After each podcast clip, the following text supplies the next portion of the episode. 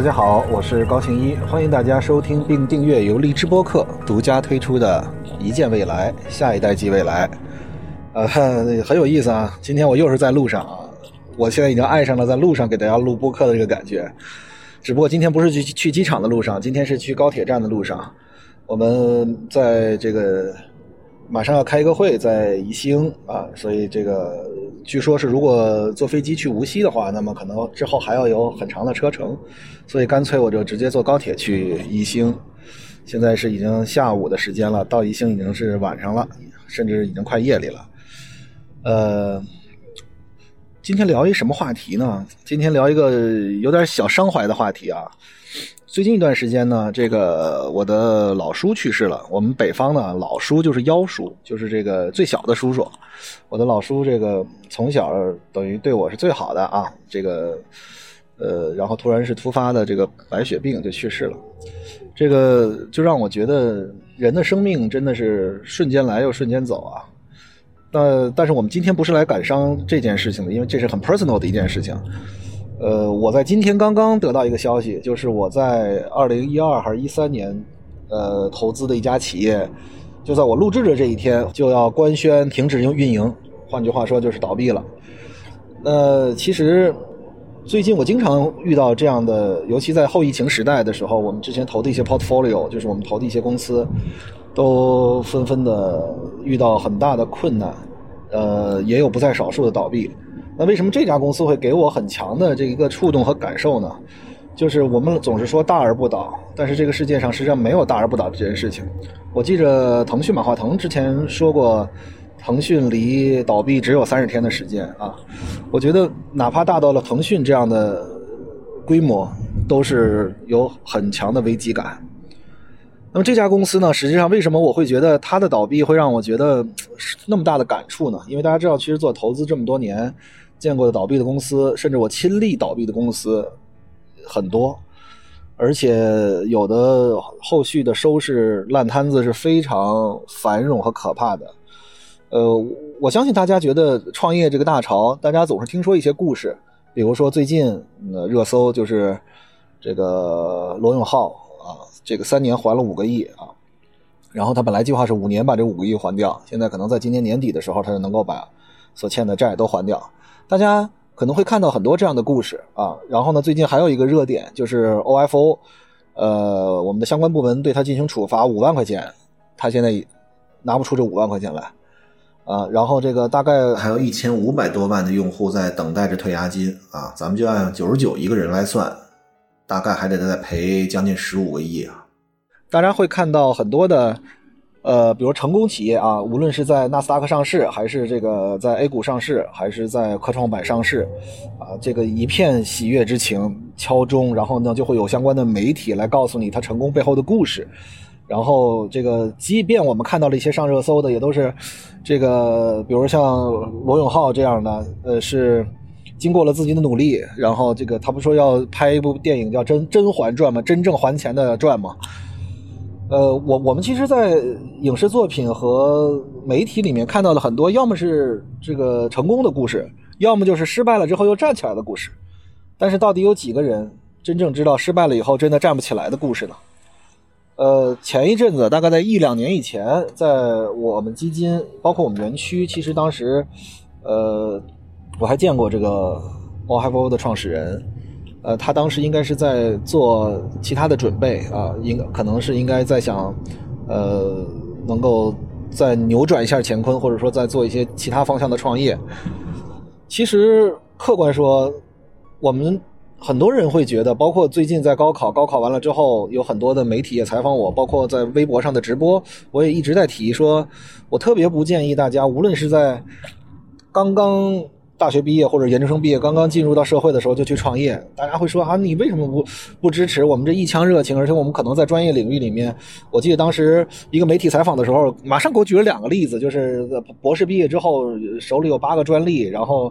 这个为什么你就说这样的人不适合创业呢？对吧？你这个非常非常适合呀，我们要鼓励鼓励这样的同学们去创业。我不是针对任何一个个案，而是我觉得其实我们。呃，太多的看到了创业过程里面，其实过程里面什么是难啊？啊，我们总是看到说头悬梁锥刺股啊，这个每天二十四个小时的工作，三班倒，然后呢，这个这个呃创始团队都从来没有离开过，对吧？然后我们说这个当时马云的这一百单八将啊，然后他在那个杭州的别墅里面做激情澎湃的演讲，大家非常的累，然后一直坚持，这些其实根本不叫难，根本不叫累，其实真的累和难是什么？是的绝境。但是你知道，在创业公司里面的绝境真的是，嗯，无时无刻不会拥拥有。所以我觉得大家总是把一个就业的心态，然后去用在创业的领域里面去，其实是一个天错地错的一件事情。因为大家可不知道，创业中的每一个参与者，尤其是核心参与者，比如说能够叫联合创始人的人，或者说早期投入的人，其实真的是，呃，都不是九死一生了。我觉得是九万死而最后一生。有有一句话叫“一将功成万骨枯”，其实。我反而看到的更多的是那个死了上万的将，啊，但是这个可能下面具体的工作的人员，或者说，呃，以以就业的心态去创业的人，反而没有受到什么影响，因为他可以换一个地方继续去工作嘛，对吧？呃，这真的是完全不同的两种心态。说这个公司呢，因为呃，我们录制的时候应该还没有官宣，所以我还是不说名字，但是我估计大家听的时候也大概能知道我说是哪家公司。之前我们在一见未来里面跟大家分享过，说共享经济和这个分享经济之间的区别。那么这一家公司实际上是共享经济大潮时期的一家呃翘楚企业，而且后来呢，阿里也对它进行过投资。而且这个 app 如果大家这个现在还能够打开这个 app 的话，它上面应该明显的写的是阿里投资的 portfolio，阿里投资的企业。而且阿里应该是第一轮都投资了，但是第一轮应该是给了很多的资源，而不是很多的这个现金。那么这家公司其实在当时在共享经济刚刚冒头的时候，那个时候甚至还没有共享经济这个词，那个时候真的是非常的意气风发。这个公司的创始人，我觉得到今天为止，他依旧是值得尊敬的。呃，这是个女孩，她之前呢在媒体工作。呃，然后呢，刚刚开始想做这个的时候呢，其实他也什么都不会。但是你会发现，在纵然到了今天，这个公这个这个 app 下线了，这个或者说他的这个创业征程暂时告一个段落，但是你肉眼可见他在整个创业的过程里面所经历过的进步和他的成长。我相信这个人在在后续一定还会再取得新的成功。但是今天我们要聊一个什么呢？我们其实不是在聊共享经济这个方向，也不是在聊说为什么这家公司会倒闭。当然，我们可能也会谈一谈它的核心内容，但是实际上，我其实想跟大家分享的，呃，我相信荔枝播客也有很多的我们的听众小伙伴，无论是自己是在创业公司，还是自己正在一段创业的历程里面，我希望跟大家分享的是一部分人生经历吧。其实这个过程，我觉得就很有意思啊，就是我们每个人创业，包括我最早创业的时候，都是都是非常的意气风发，一点也不怕苦，然后。我们都是这个找到一个方向。我记得我最早创业的时候非常有意思啊。我我们几个哥们儿从英国回来之后，然后就在这个我我当时记得非常清楚，在西边租了一间小房子啊。呃，这个房子我们管它叫 base。然后呢，这个下面呢有一个做面的小小面馆儿啊，我们叫就到今天我的手机上依旧留着它叫基地面馆儿啊。这个然后呢，我们当时应该是每天的三顿饭都是在那个面馆里面吃。然后我们当时在这个房间，那那是个住宅嘛。我们就有四个人，四个合伙人，里面有个大的黑板，准确说是白板。我们每天就在上面画各种各样的图，然后呢做各种各样的方向的尝试。我相信有个创业经历人，大家都经历过。然后那个时候其实大家一点也不觉得累，大家会觉得未来充满了一切的希望。但是大家会知道，其实一个创业公司在历经的过程里面，无论是你有新的一轮融资，哪怕就是确定了，他可能这中间你还需要找过桥，因为他可能给你打钱，到你可能真正需要钱，可能下个月工资都发不出来的这个过程是非常近的啊。那他这这还找到融资，那如果没有找到融资了呢？大家知道最后清算一家公司的时候，会有多少人找你麻烦？那种心理压力，你去打工按月能够拿工资，真的是完全不一样的。而且大家一按月拿工资，老会觉得哦，我干的好多呀，我这个好累啊，我这个，这个像我这样真的不不能再这样。我我明明有更大的能力，我可以去干更别的事情。每一个公司都是压榨，要么就去觉得自己的领导是有问题的，说这哎呀这个人不行，这个人各个方面都都不如我好啊。然后呢，这个你看他他在创业这多么幼稚，对吧？然后他所创的业要换我，我觉得都可以啊。然后会觉得自己的收入，哎怎么这么低啊，对吧？这个。你做这么大摊事儿，怎么我的收入就这么低呢？其实，我觉得从我的角度看过这么多的创业公司，大家知道，主要负责人是承担了极大的风险的，而且这个风险是大概率风险。最后大家可以看见这个贾跃亭啊，这个老说下个月回国，他到国外去了。当然，他不是一个很好的诚信典范。比如说罗永浩，其实是一个很好的诚信典范，但是你知道他所面对的压力是多少？他所签的每一个字，他所签的每一个无限连带担保，他所为每一次他的借贷背书的时候，最终这笔钱都是他需要需要他还。最近还有一个湖南卫视的主持人杨乐乐被加入到执行的名单里面去，实际上他只是在一个公司里面做了一个股东，然后这个有这个劳务纠纷，最后可能欠了十几万吧，还是二十几万。但是他就被加入到这个，而且他二零一八年的时候就已经把股份转转让了，只不过是二零二一年的四月份的时候才最后落实。但是这个是二零二零年的一个纠纷，那么可能劳劳动部门仲裁了，或者说法院判决了之后，公司没有执行，最后竟然连杨乐乐也被进入到这个名单里面去。我自己的亲身经历就经历过这种事情，就是你可能跟这个公司运营没有任何关系。你只是一个投资人，你只是一个他的股东，或者你只是一个他的某一个方向用你来做这个背书，说谁谁谁投了我们。但是你知道，无论在法理层面上，比如说你是他的股东，就像杨乐乐这样承担了一些连带的责任，或者哪怕只是名誉责任，其实你也是承担很多的责任。所以就是我们总是会说我们付出了太多而收获了太少。其实大家有时候反过来看一看自己的劳动强度到底真不真的是达到一个饱和。其实我相信，在创业过程里面，绝大多数的压力都是主要负责人，这个或者叫主要责任人，或者说那个创始人，或者说这个成体系性的那那几个人，创始团队来担负了这些。那么在绝大多数层面上，其实大家会觉得，呃，当然了，我觉得话从另外一个角度，我们去考虑这个问题：创始人如果在忽悠，如果在这个。呃，用情怀去绑架了大家，然后损失了大家现在的利益，我觉得这是毫无任何疑问的，是创始人的问题，他也一定要要为此承担相应的责任。但是我看过了好多这样的呃例子，其实创始人非常惨到最后，因为大家知道，在没有任何一家企业在融资的过程里面是简简单单的。如果公司做的非常漂亮、非常好，可能有很多的基金拿着钱去往里冲。呃，最近我们遇到一个情况就是。呃，我们投进去了一家 mRNA 的一个疫苗的研发企业。那么它的门口，大家知道排满了人，大家知道各个的基金的投资经理就排着队的在门口，就想投进来。这是一个非常可怕的一个事儿，就是当你取得了一定的成绩的时候，很多人会拿着钱又进来，包括银行。那么当你稍微遇到一些问题的时候，可能会有呃有很大的问题，而这些问题可能最终需要承受的都是这个。主要的负责人，或者说这个在现在公司里面担当一定责任的人，那么在这个公司，他经历过几个过程和阶段，我跟大家分享一下。在一开始的时候呢，其实创始团队，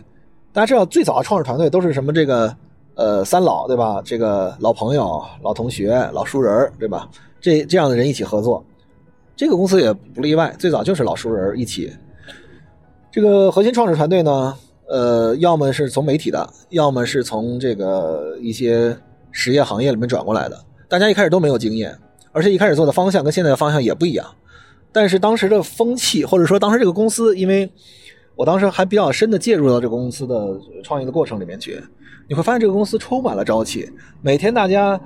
那个脸上都带着就是浮现着笑意，每天晚上也没见着谁那么早就回家。而且我当时记得很清楚啊，有一次这个他周末加班啊。其实准确说，他根本没周末，都不是周末加班的问题了。我当时在那儿，然后呢，我当时仔细看，是创始团队的，要么是老公，要么是男朋友，要么是老婆，要么是女朋友，都在那儿，在干嘛呢？他们当时把这个衣服啊，这个存到这个数据库里面去。当时都这个，因为创始团队嘛，对吧？其实这个事儿大家知道，如果你其实无论你在呃这个请一些呃很少钱，对吧？就大家简单的录入，这是很少的钱，但是当时这个钱都没有。这个当时就是大家都在那儿，我在那儿也是，我在那儿也也也也在录入啊，就是一个一个一个货号，然后呢按照字段录到这个数据库里面去。但是呢，你会发现当时特别高兴，这个这个整个大家洋溢着一片美好的情节。但是我可以告诉大家，到今天为止，就是在这个公司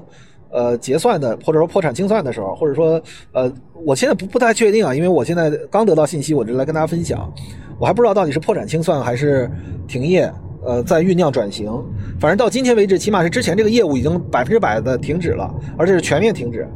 那这个停止其实是，呃，所剩的人除了创始人以外没有一个人，呃，应该哦不对，除了创始人以外，应该核心团队还剩一个人或者两个人，其他人都不在这个团队了。那么，但是最早这一批人，后来你会发现他在各个领域里面也都取得了成绩，因为这些人当时是没有利益而团结在一起了，为了一个当时的无论是幼稚的、不成熟的，还是非常天真的，起码是充满了一个愿景，这些人聚在一起，而且当时大家知道都没有工资的，最早对吧？呃，分股份都是拍脑子定的啊，那个时间点节点的人，后来也都取得了成绩。那么这个公司就是因为这批人的努力，当然是在这个创始人的领导下，他的资源包括他的投入，毫无任何疑问是最多的。就是这些人努力之下，然后呢，使得这个公司呢，马上在这个行业里面就处于第一了，就这个细分领域里处于第一了。处于第一之后呢，各个基金大家知道，就像我刚才所说的这个 mRNA 的似的，这个这个就开始投啊，就开始来了，一堆人拿着在门口，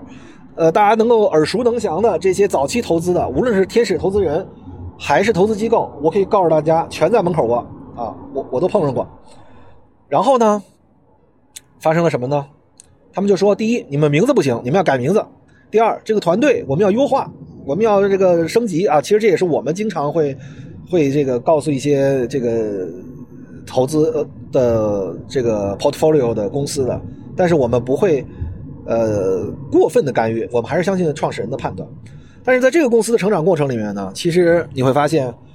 呃，因为他是一个很单纯的人，也是一个很善良的人，这是个创始人，所以呢，而且尤其他进入到这个行业里面，他做的非常好，但是很短的时间就做的非常好。他其实我个人到今天的判断，他当时积累的经验和与资本市场来这个斗争的经验是不丰富的，他太过于依赖于当时的这个后续的资本给他的建议，结果呢，就造成了。呃，当然了，我觉得每一个呃创始人或者每一个这个创业者在发展的过程里面，也难免会遇到一些问题，啊，这个当突然间被肯定了，一定每个人都会很高兴，每一个人都会对自己的认可稍微的有所变化，这是毫无任何疑问的，而且这是一个太经常的事儿。我觉得我自己也是一模一样经历过这个过程，而这个创始人在当时就是跟每个人经历的过程一样。后来呢，他就会觉得这个创始团队的这些人呢，可能在某些方面上是达不到一个快速增长公司的需求的。客观说，确实是这样。但是呢，谁来这件事情，在今天看是一个非常重要的问题。当时我就看到了这个，忽然间就变成了各种各样的人来。我当时的一个核心的感觉是，这是一定会出问题的，因为这些人根本不是在创业，这些人根本不是因为你的 idea，不是因为你这个人的魅力，不是因为你这个方向他真的了解。我给大家简要的介绍一下，有一个来了，他来了，第一点就开始说要规定这个创业公司早几点到晚几点的这个作息，同时要规定一切的所所谓正规化。但是大家知道，当时这可能也就是种子轮，我们投的种子轮嘛，这可能也就是天使轮的阶段，一切正规化。呃，这个正规化的方向绝对没有错，但是它正规化的代价是。让整个团队的心就散了，就是就觉得突然间这个本来其实大家所有人的加班的时间远远超乎于他所谓正规化那种方式，尤其你还是后续来的这这个空降的，而且他当时所在的这个行业跟这个行业没有任何的关联，而且他所做的事儿其实也不是这个行政管理的这个方向，但是。他来了，其实没有抓应该有的这个运营方向，但是实际上就抓的这些这些小的鸡毛蒜皮的。也许这些鸡毛蒜皮他认为是对的啊，也许在某些公司抓这些鸡毛蒜皮是能够产生价值。但是我个人到今天为止，我依旧认为，在一个公司早期在天使轮刚刚投进来的时候，你所需要的其实是真正的核心业务方向的，而不是在做这些细节的问题。因为他当时是作为呃准合伙人的方式引进来的。这个人我们先放下，这个人后来可能没过多久就走了。然后呢，到了 A 轮。哦，有的是原来投资机构的人，投资机构的人，大家知道，在投资机构，比如说这个经理啊、高级经理啊、投资总监啊等等的，呃，经常会有遇到一个好的投资案例，就跳槽到了投资案例里面，呃，做合伙人。因为大家知道，其实投资人，纵然我是一个投资人，但是我对投资人这个行业里面，其实真的，呃，有很多乱象。这个投资人行业里面，因为没有准入门槛儿。谁都可以说自己投资人，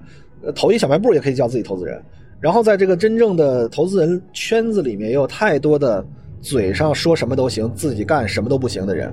所以在投资人圈子里面有很多，一一一听他是分分析行业，一听他说这个这个指点江山，激扬文字，粪土当年万户侯，好嘛，这个玩意儿聊起来到天上去了。你让他真正操作一家公司，第二天他能让他倒闭，我跟你说，就是特别这个呃，我个人认为是非常非常不合理的一种现象，而且。呃，很多时候大家好像觉得投资人都应该什么都懂啊，应该他是这个行业的专家，其实完全相反，恰恰是每个专业领域里面的创业者才真正懂自己这个行业，投资人只是在面上看过一些研报，开过一些会，了解一些关键词。这个我最近看过一个最扯的，这个还是一个非常有名的，哎呀，一个名人写的，他自己还做了音频，说什么这个你要了解一个行业，就是找三个专家，每人。聊一天，然后什么这个关键词，你要这个找到一百个关键词，哎呦我天哪！我听了我就觉得，就是这样才生成了这一系列听起来叫做投资人，或者听起来叫做行业精英的人，或者这些人，当然了，他也许是在投行，或者是在咨询公司，对吧？也许他所给予的建议并不重要啊，他只是在完成一个工作而已。但是我真的觉得，了解一个行业，你没有真的浸泡在里面是毫无任何可能的。然后呢，这些投资机构的这些人来了之后呢，这个准确说，他们不是投资机构的负责人啊。投资机构的负责人照样，我觉得在很多领域里面，呃，说到这儿，我们再聊聊什么是投资机构。这个大家知名这些投资机构的创始人都是什么呀？要么是成功的企业家转型做投资人，这些我都不不用隶属了，对吧？要么就是他本身就是有很强的专业领域的经验，然后呢，他自己成立过公司，他自己知道懂得如何运营公司。然后一步一步做起来。要么呢，第三类呢，就是呃跟着这个大的创业浪潮，比如早期在阿里啊、腾讯啊、百度啊，早期进进入过。然后呢，后续呢，这个呃他可能从那儿离开，但是他有很强的资源，有很强的人脉，同时呢，也有一部分的这个早期的钱。最早他们起来了，可能就是因为这个呃在这大几个大的体系下，可能会孕育出很多好的公司，有好的创业者，他们能够接接接触到，然后他们能够投进去。所以，其实，在投资机构里面的合伙人，或者说早期的创始人领域里面，他们都还都起码在自己这个特长领域里面是值得尊敬。但是大家知道，这些就是我所看到的，在当时这个这个公司里面来的这个几个孩子吧，我觉得跟我年龄差距也很大，我觉得可以叫孩子。他们后来纷纷都走了，根本没有跟着这艘船一直往下走。到了今天，船漏了，船结束了。只有那个创始人孤零零的在那里。可是当年这个创始人非常善良的，把每一个人当做他自己的亲兄弟、亲姐妹，把每个人当做他自己的合作伙伴。我能够在他的朋友圈里看到他，他他脸上洋溢着的喜悦，是我有这些能够 watch my back 的，能够跟我背靠背的一起创业的伙伴，我是多么的幸福。但是实际上这些人。也许这个公司不是在今天可能遇到的问题，我早几年我就看到他遇到了一些问题。这几个所谓的合伙人在当年加入的人就纷纷走掉了，无论是技术领域里的还是运营领域里面的。而且这些人在他这个公司要倒闭的之前，还一直拿之前的这段时间说事儿，还还说多么好的一个一个成功案例，然后进而找到了自己的创业方向，然后然后把它作为一个很很好的谈资。一个好的优秀企业，无论你作为投他的投资人，还是早期的联合创始人，还是他的合伙人，我觉得骄傲是应该的，而且是天赋你这个权利，毫无任何疑问的。但是你到底好好想一想，他到底遇到了危机的时候，你是不是真的跟他一起同舟共济？你还是只是把他利用他作为一个跳板？所以我觉得，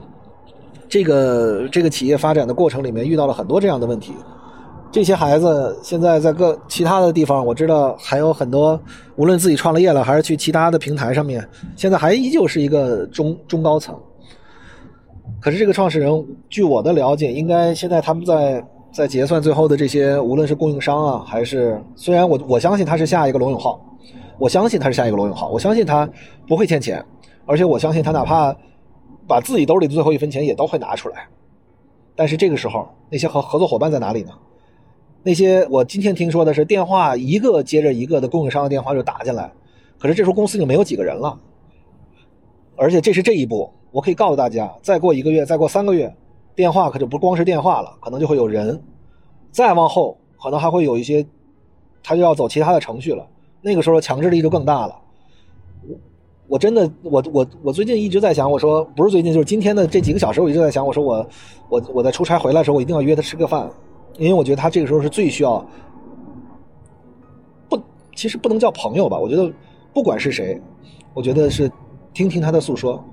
站在他的背后，我觉得这个时候无论能帮上多少，都是需要在这个时候帮助一个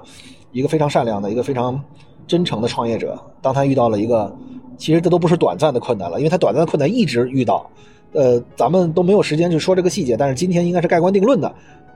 他不是困境了，就是已经终章了，结束了。哎呀，所以我就说，如果大家。想要创业，我希我希望大家能够多听一些创业里面的真正不成功而最后影响到自己的生活的例子。如果大家现在在从事一份工作，我希望大家尊重这份工作，做好这份工作，不断锻炼自己能力。有朝一日，你如果你想创业，没有问题，做好一份工作，对自己负责，对这个公司的发展负责，让自己的价值，其实在你的不断的历练的过程里面得到提高。这其实才是这份工作给你的最大，而不是那个工资。我见过太多的，没事就聊工资，没事说我我工作时间太长，我太累了，我这个面对很多的问题，那最终可能也就只能在这个位置上不断的换嘛。我们看到这些公司里面就是这样的，发生这样的问题嘛，对吧？但是真正的把一件事情做好，真正的以创业者的心态，真正以以合作伙伴的心态往前走的人，最终反正我看到了，在过去的十年里面，我看到了，就像这家公司在早期的那些合作伙伴，他们在各个自领域里面都到目前为止。我看到都取得了很好的成绩，因为他们的心态不同，所以这是我今天来跟大家分享的，呃，一些个人的感受。而这个感受就是此时此刻正在发生的创业的故事。呃，希望大家都能够保持一份很好的心态，把就业也当成创业。我觉得人生可能才能够拥有一个更美好的明天。谢谢大家今天的陪伴，我们下次再见。